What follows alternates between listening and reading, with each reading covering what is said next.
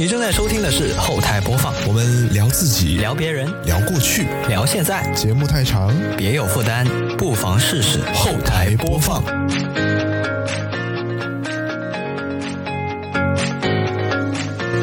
Hello，大家好，我是卡米。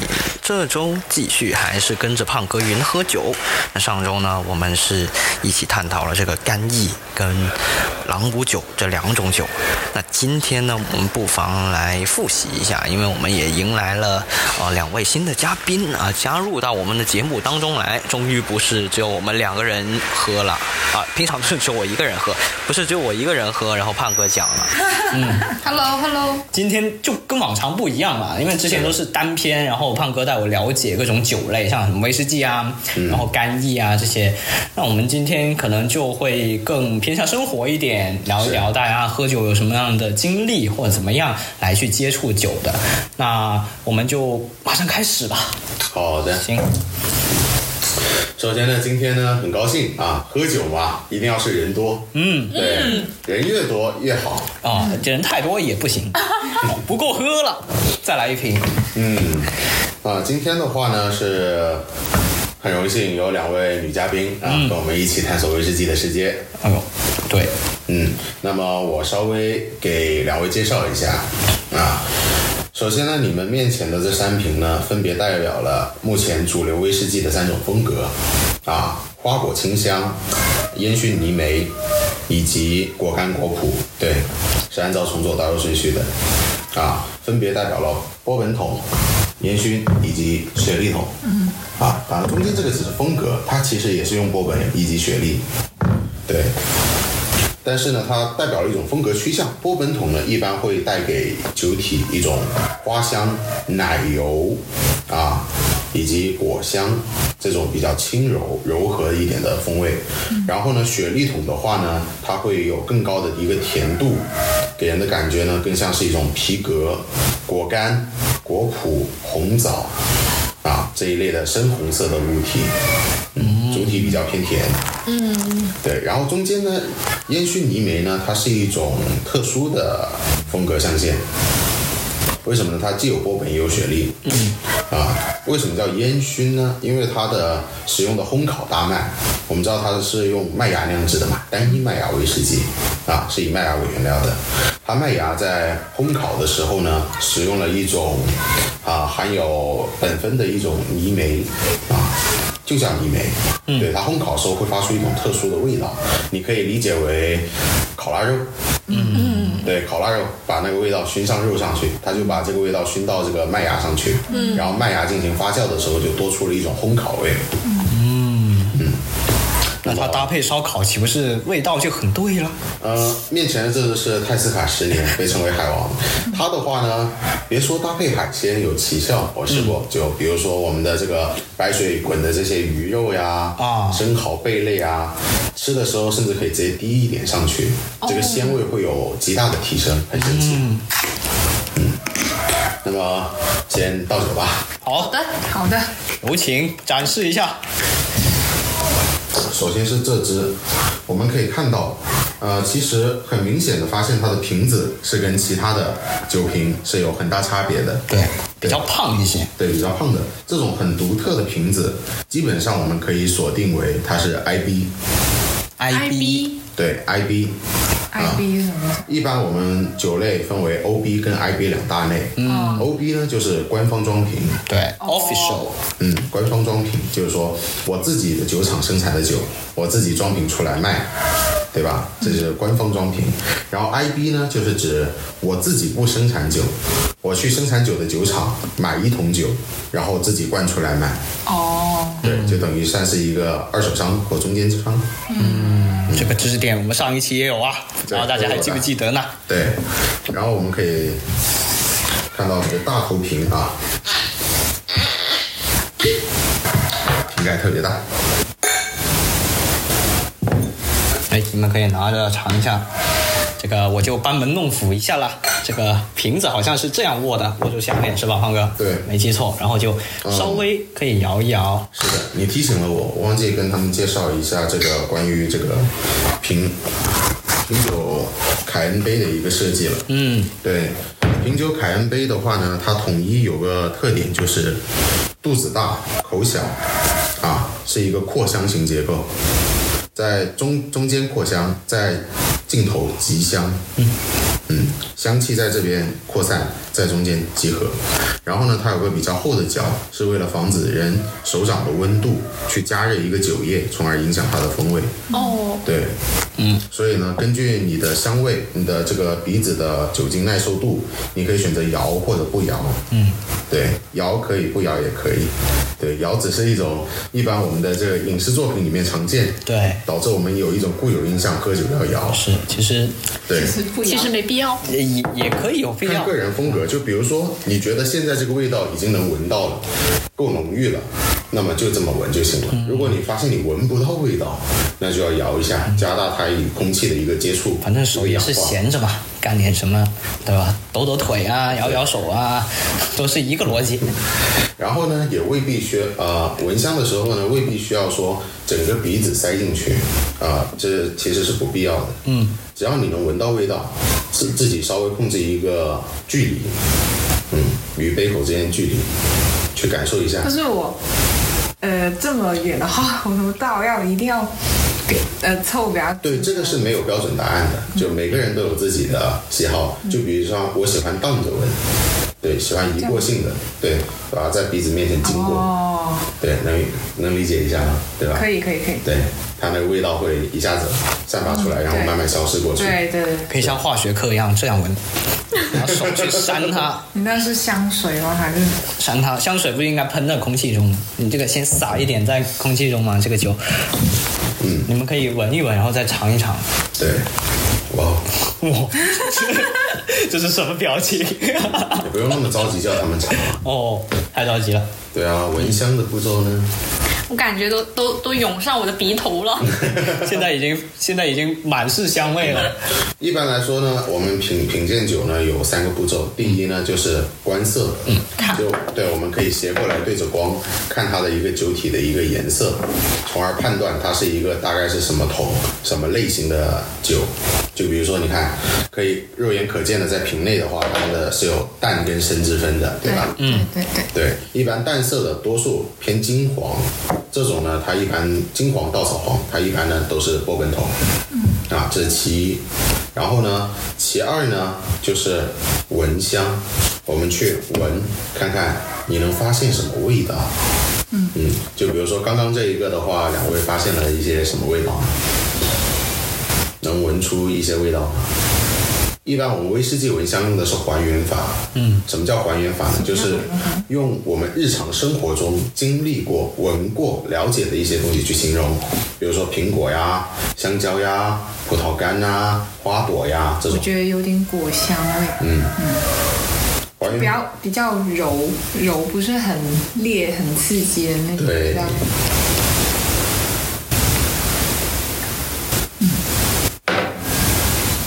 有闻出什么吗？形容词过于匮乏，闻出了酒味。你干嘛要抢他们杯子？是不是想喝酒啊？没有没有没有，是我只是拿一下嘛，大家是不是都应该抢一下准？备一个杯子，啊，不用不用不用，真的不用。真的不用真的不用这，不是杯子给他准备的吗？这给你们准备的三瓶嘛对对对，哦，对真贴心哎。对，那给你闻一下吧。嗯，很浓烈的酒味啊，是。呃，其实的话呢，我甚至还想对呃拿一个对比，就是说平时一般来说酒吧调酒用的那种威士忌，想给你们做一个对比。可以可以。对，但是怎么说呢，就也好也好也好，让你们知道一般呃一个单好的单一麦芽大概是一个什么体现，嗯，一般的单一麦芽是个什么体现，嗯，哦，那下一次如果到什么酒吧去喝的时候，就一闻就闻出来了，呃，酒吧的话，大多数闻不出，哦闻不出，还闻不出。酒吧的它是话，调制的，，对，大多调数都制太是调制太多混合了。对，太多混合，有加酸有加糖，对。已经影响了它原本的味道了。啊对呀，对，其实调酒也是一门学问，嗯，因为调酒相当于做菜对，他们烹饪调吗？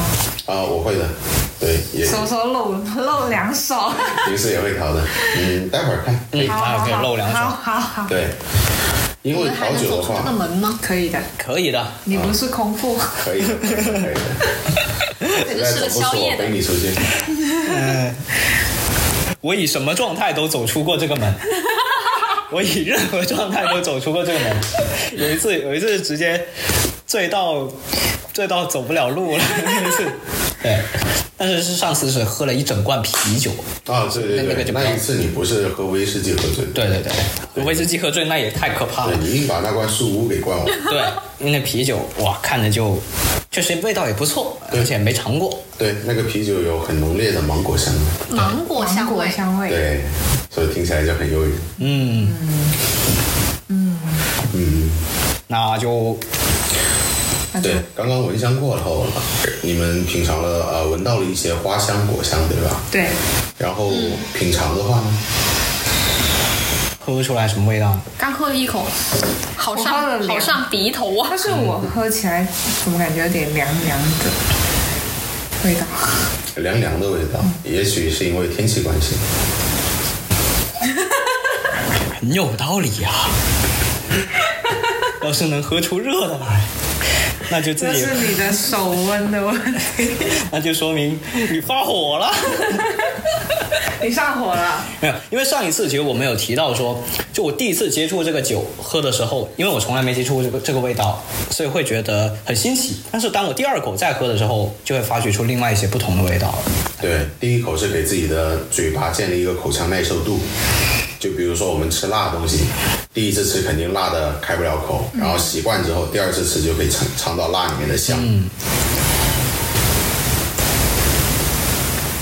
喝的时候呢，可以根据自己的口腔耐受度啊，选择喝进去的一个量，可多可少。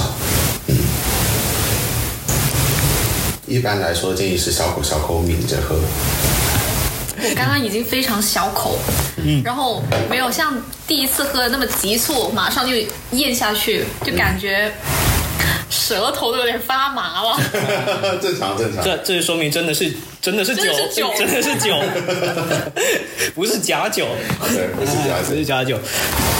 我看你们两个都喝呆了，还在仔细的想因。为我觉得好像挺辣的，对我来说就哦有点麻。太冲了，是吧？确实，确实在口腔停，如果停留越久，然后舌头感觉上就会越辣。但是我说不出有什么味道。没事，初学的话建议就不要在口腔过多停留，可以停留个一秒左右。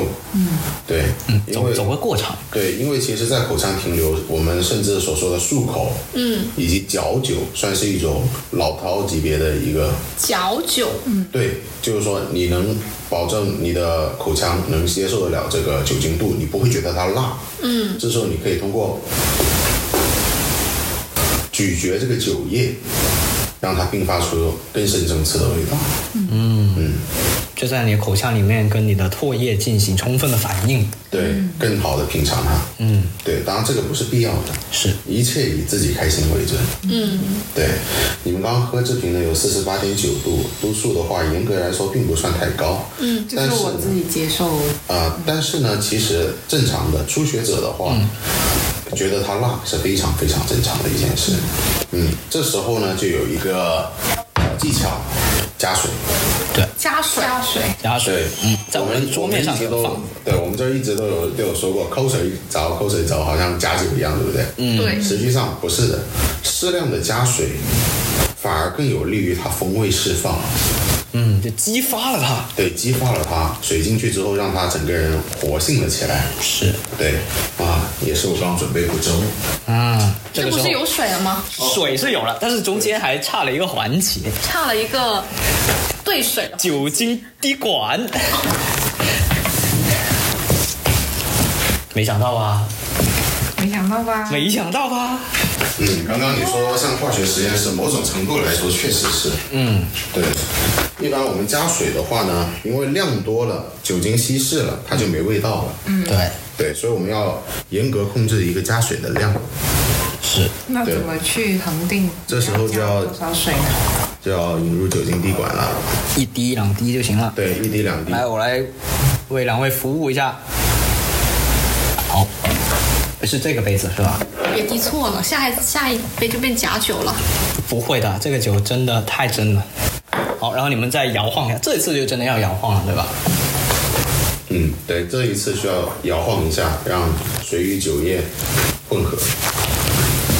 这么做的目的一是激化酒液，让它活化起来；二呢就是稀释度数，让它不不那么刺激。但稀释之后啊，好像闻起来其实味道没有差太多。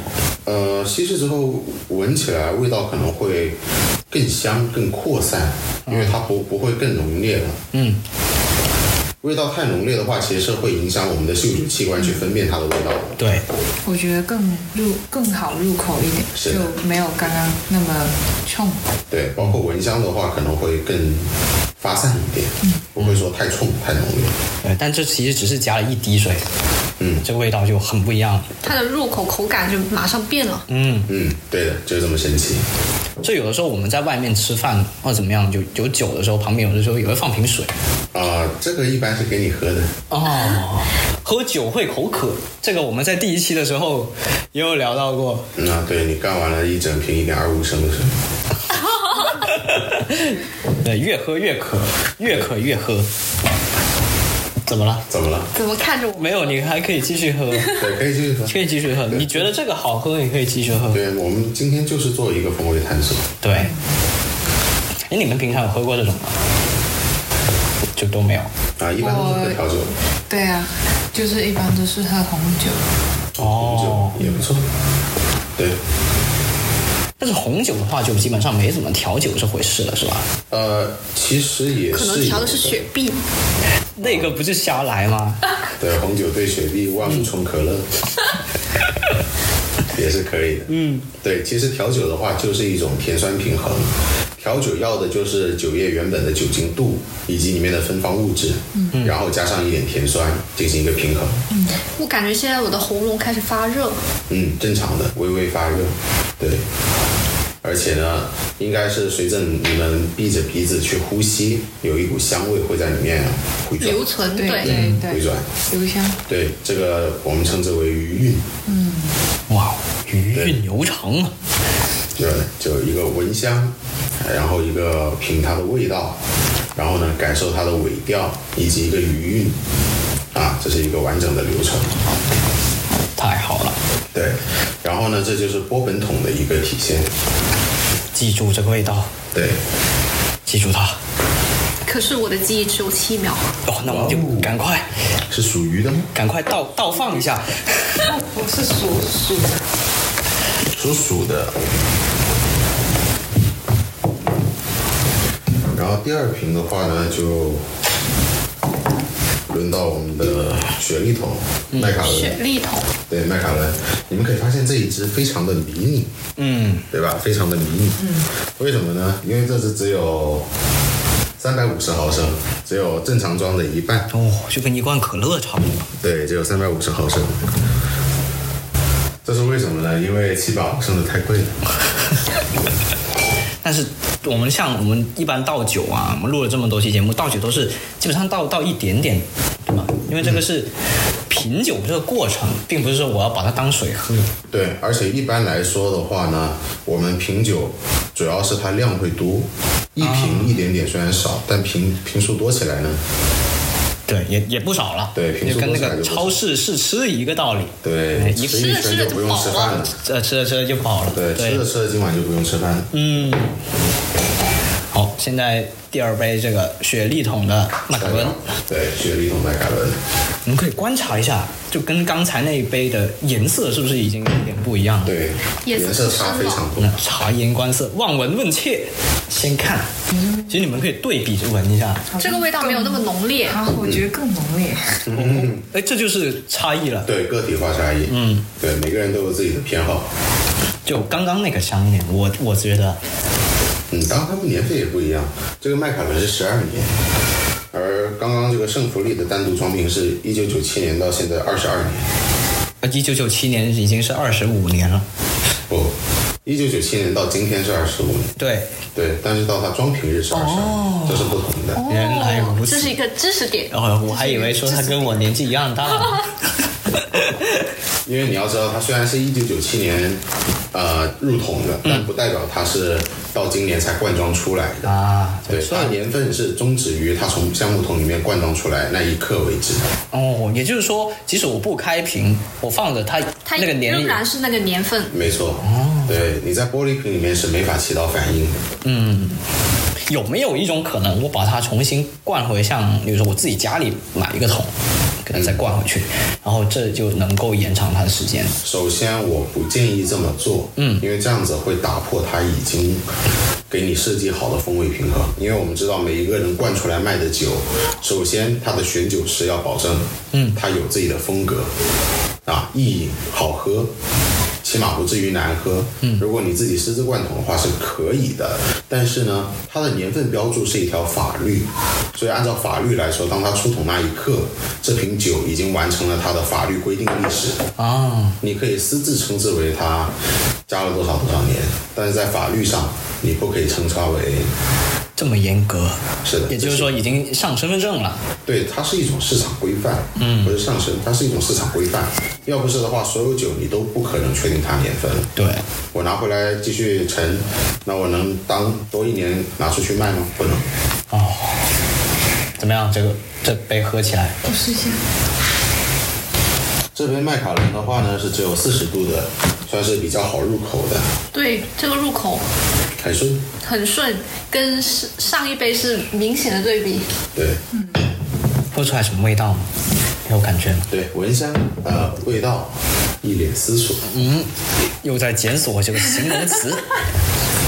对，因为他们还没有习惯，就是用用这些表达的词语去形容这个味道是的，，是的。对，我也怕我表达错误。都不会错不。用担心，嗯，对，不用担心，因为这个本来就很个人的事情，嗯，对，甚至我喝这个酒，我觉得它难喝就难喝，嗯，呃，我觉得它有臭香蕉味，它就是臭香蕉味，即使它再贵，它就是难喝。对，我觉得这这酒给我的感觉就是像在雪地里面走路的一种感觉哇，，这么具体吗？哦，是一种泥土芬芳吗？也不算，就是，呃，这是一种，就是我自己的一种感觉。虽然我也没有去过雪地走，但是好像比较，嗯、柔软一点，就踩进雪里面那种感觉是吧？嗯，哦，就更柔一点。很特别的形容。对，我感觉它进我喉咙更酸，比刚刚那个更酸一点了。啊，正常正常，对，对，啊，这也要引入我们一个过桶概念啊，我们所说的波本桶、雪莉桶，对吧？嗯，所谓的波本桶呢，就是陈酿过波本威士忌的橡木桶。其实它呢是一种风味桶，也算是风味桶吧，嗯，只是不特别而已。啊，波本威士忌呢，原本是由美国白橡木桶，也就是说最开始锯下来的木，嗯，啊，把它烧到碳化，然后陈陈酿波本酒。波本酒呢，按照我们刚刚在里面说过的，酒的名字跟它的原料挂钩。波本呢是由玉米作为主原料，大麦作为辅原料去酿造的一款酒，它叫做波本。啊，一般在美国啊产量最高，嗯，消耗最高，嗯，然后呢，把这个波本酒熟成之后，把波本酒灌装出来，剩下这个桶里面会残留有一定的波本味，对吧？嗯，然后我们再把威士忌酒灌进去，进行一个陈酿。哦，嗯，啊，它的风味是这么来的。哦就是不要洗锅，留着我用，对，留着用，留着下一次留着别别的酒来用。对对，对，然后雪莉桶，顾名思义，它是过了雪莉酒的桶。啊，什么叫雪莉酒呢？是一种加强型葡萄酒，有一个特点就是，呃，最出名的一个应该是 PX 雪莉酒。PX 雪莉酒有个特别的点就是它很甜，嗯，每一升 PX 雪莉酒一般能到四百克以上的糖含量，哇，对，可以说一半酒一半糖嘛。跟饮料差不多了已经。对，所以的话，而且呢，这个雪莉酒不管是什么雪莉，它主原料也是葡萄，所以呢，终归会带一点葡萄的酸酸感也好，对，甜感也好，甚至一些果味也好，对，都是偏向葡萄一点的。嗯，对，所以你刚刚品尝到味道是正确的，也是正常的。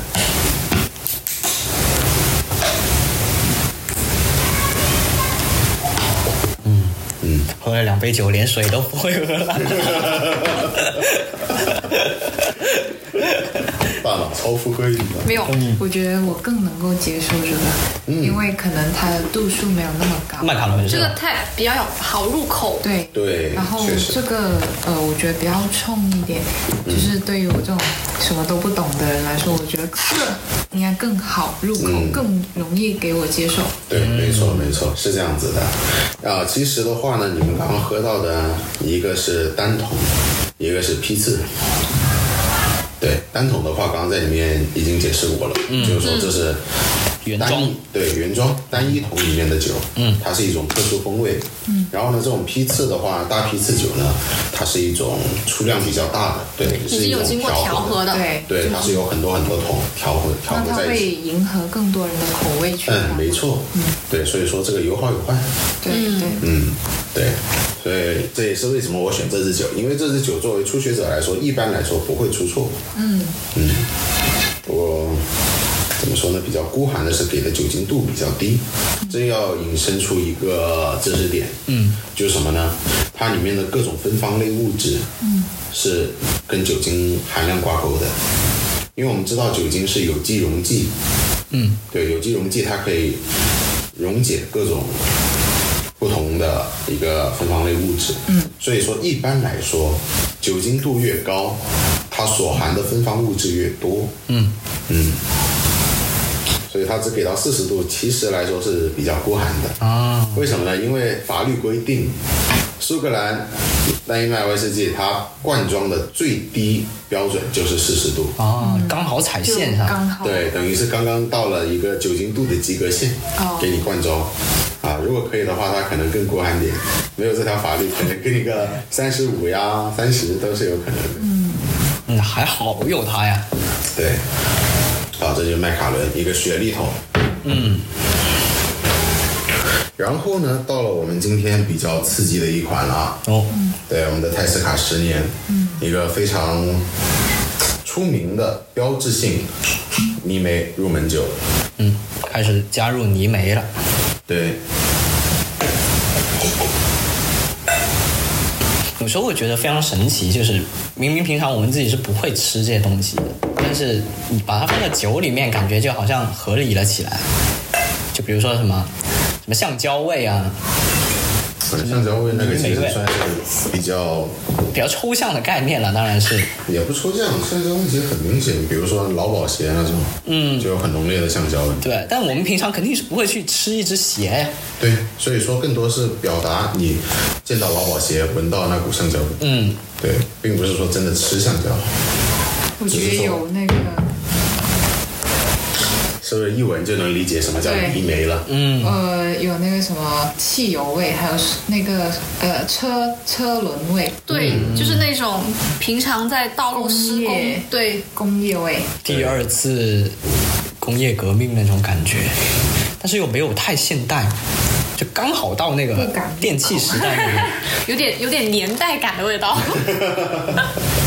嗯，闻到是觉得味道不太好闻，试一下。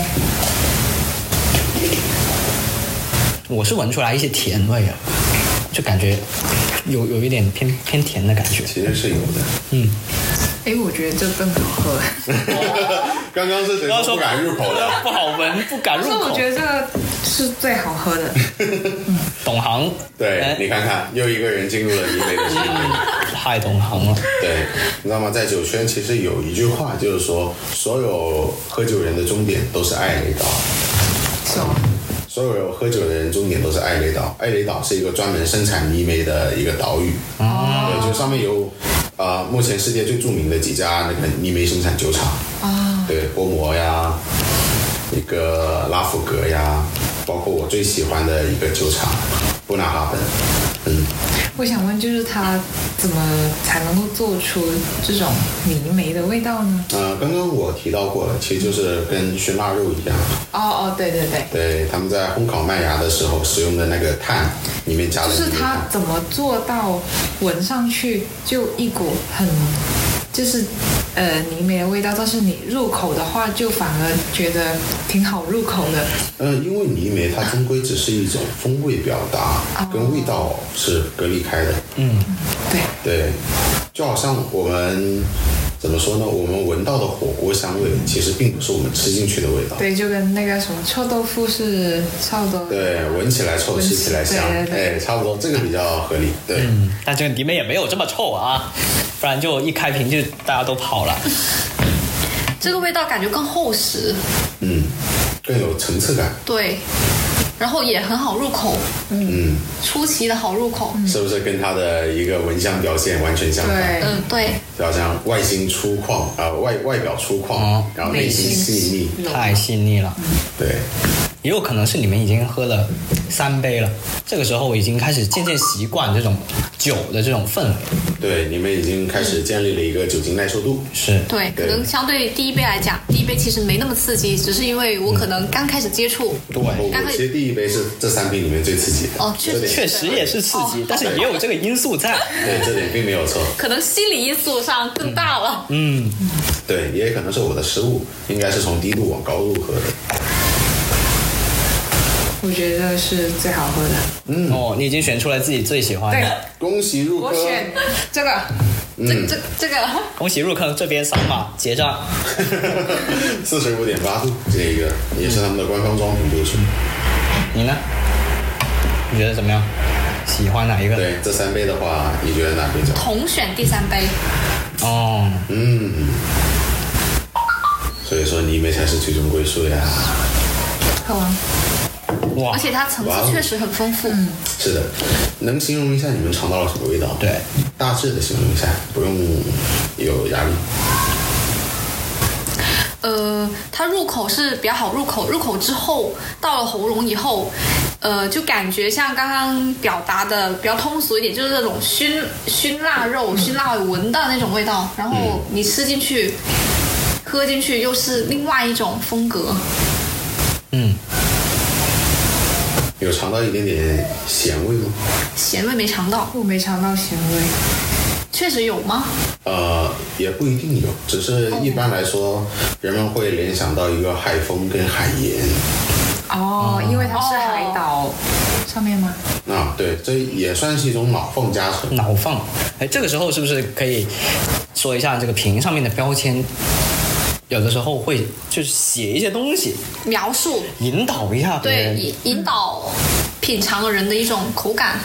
啊、是会有的。就比如说我们刚刚说的协会，他就非常详细的引导你，甚至粗略的直接把它的风味写在上面，告诉你，对，进行一个心理的预设，嗯，对，让你尝到类似风味的时候，可能会直接联想到他已经说出来的风味，嗯，对。但其实我觉得这并不利于你去探索一款酒，对，哦，确实，就是因为有一个标签，因为它太完整了。对，对因为就是有一个标签去定义这个酒了。对，就你已经走走死在了别人框死的路上有上，个框框条条框框对定这个酒是怎么样的，对，所以的话呢，嗯，按照它的去尝。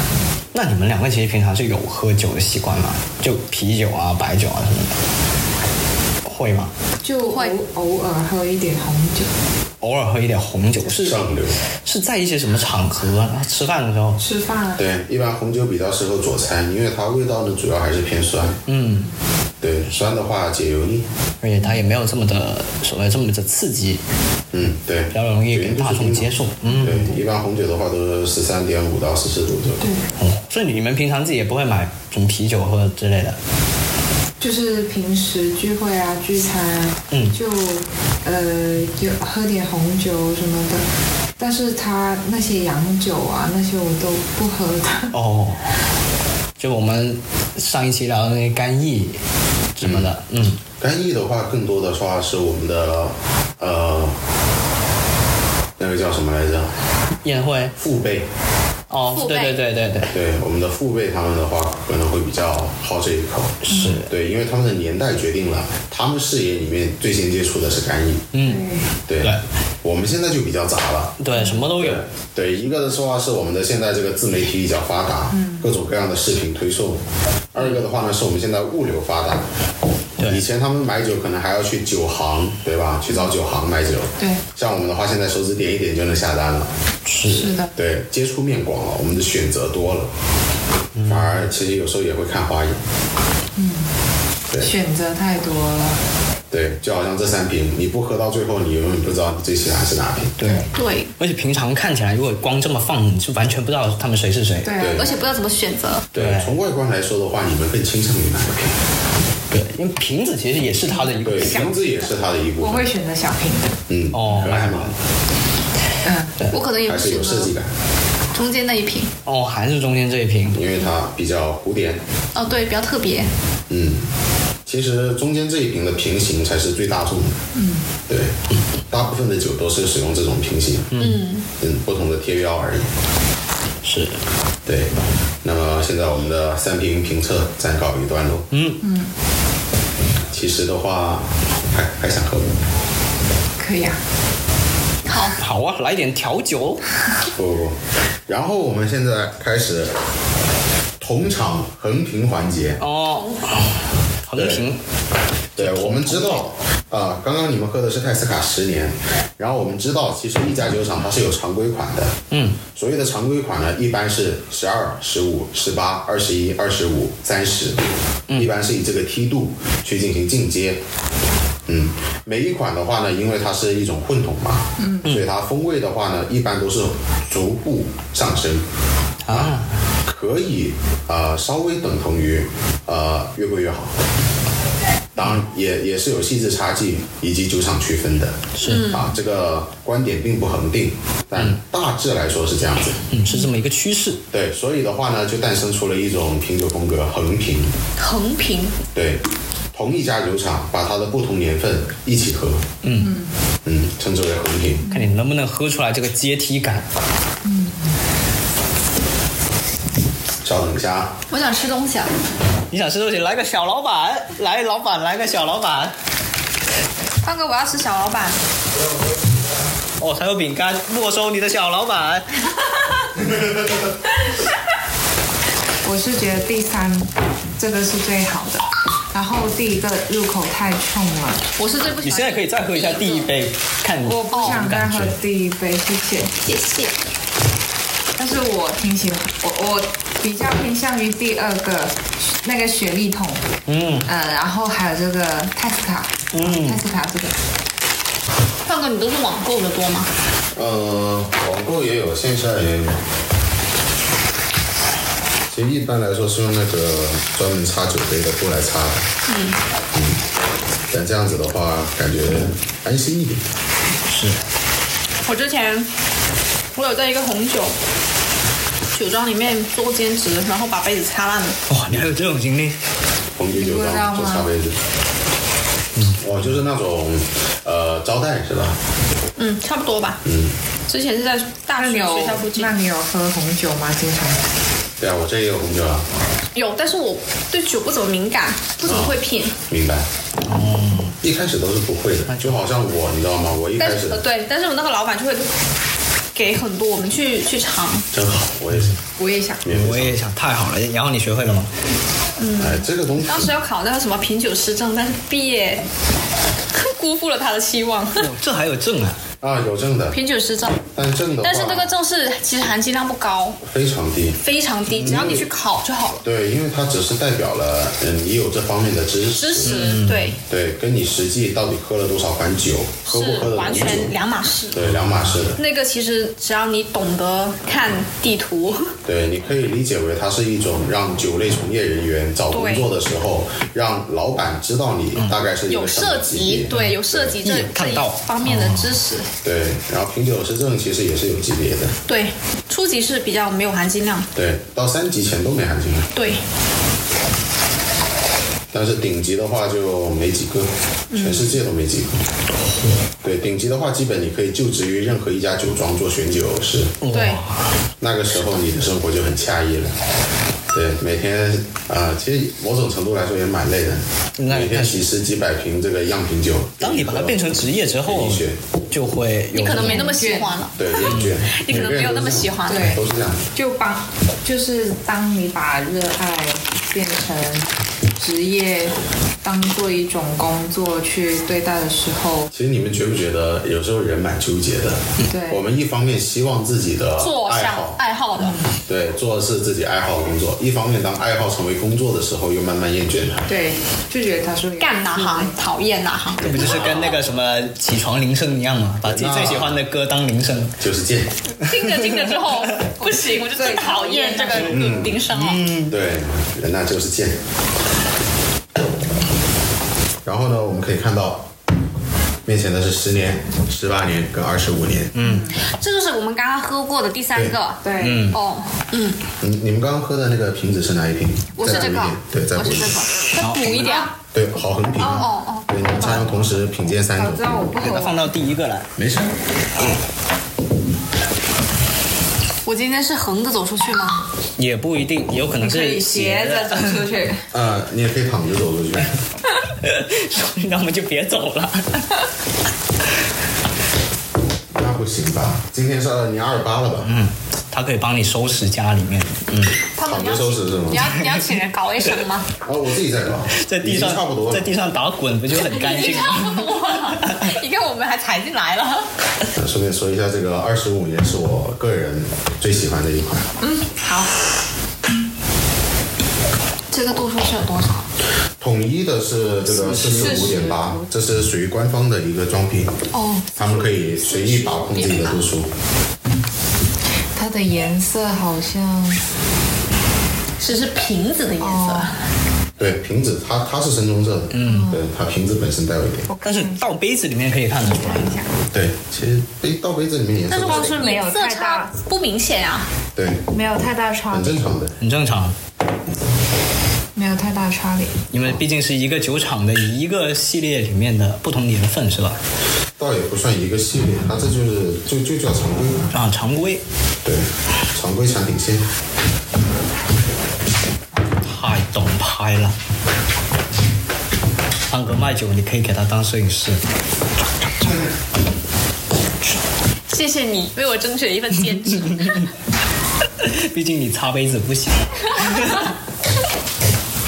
咖杯子找我，没有，是那些杯子太脆弱了，红酒对，杯。肯定是杯子有问题嘛，对呀、怎么可能是我的问题呢？咖杯子可以找我，你是杯子。什么杯子？擦杯子他。说我擦杯子不行，对，杯子先动的手呢。别说红酒杯真的好脆啊，那根杆杆。是因为之前我那个老板吧，他有的红酒杯，他反正就是他说，呃，可能红酒杯是听声音吧，啊，对听那个弹的声音嘛。对。然后呢，是越清脆响亮的红酒杯是越好嘛。哦，这个我我自己也不确认。来，你你试试看，老你老板教你的姿势，你来啊，不行，我怕又破了一个。那就可以知道是你的问题还是杯子的问题了。我们今天就揭秘一下。太好了，现敲一个。现敲一个，你听到有有有声音没有？我听到有，我也刷过不少。我那个时候去西餐厅之后，我们要去西餐厅嘛，所以量很大，就一一个托盘全部，然后从二楼拿到一楼，然后必摔。其实我我也好奇，为什么这个杯子要这么贵？嗯确实它很贵，但是它声音确实很好听，越贵的越好听。这不能听出来吗？不是是真的，其实你觉不觉得很像那种玉台式敲钟的声音？嗯，真的很像。真的很像，对对对，就是那种，但是它没有那么没有那么厚，毕竟它体积在这里嘛。对，这个更清脆。直接说起来很好玩，它红酒容量红酒杯容量都特别大，嗯。嗯，对，甚至有的一个杯可以装一瓶，装满的话，当然一般不会装满嘛，嗯，对，说起来也也是一样共通的，嗯，就我们看到它都有个大肚子，对吧？嗯，都是上大下小，都是一个扩香加挤香结构。对，一般来说呢，我们这个酒酒杯这个叫做凯恩杯嘛，凯恩杯，对，格兰凯恩杯就是你们现在品威士忌的这个小杯子，叫格兰凯恩杯。然后一般来说呢，它有一个默默认成规的规矩，就是说你如果酒到这个酒肚子最宽的那个地方呢，它刚好是三十毫升。三十毫升，对，到酒肚子最宽的那个地方，最外围的那个地方刚好是三十毫升。对，一般有这么个规定。那还挺精准的哦。对，这个红酒杯我就不知道了。你你教一下，我不知道你，你碰一下你，碰一下，我我不会。我不会，嗯，真的我不会，你不敢还是不会？先是不会，然后也不敢。真不会就不会不敢。好的，以上呢就是本期节目的全部内容了。听到这里，你是不是会觉得，哎，怎么有点奇怪？怎么在这里突然就停了？啊，那是因为到后面呢，大家都给喝趴下了，所以呢，饮酒还是要适度啊。当然，胖哥家这种好酒还是可以多喝的。那我们下期再见。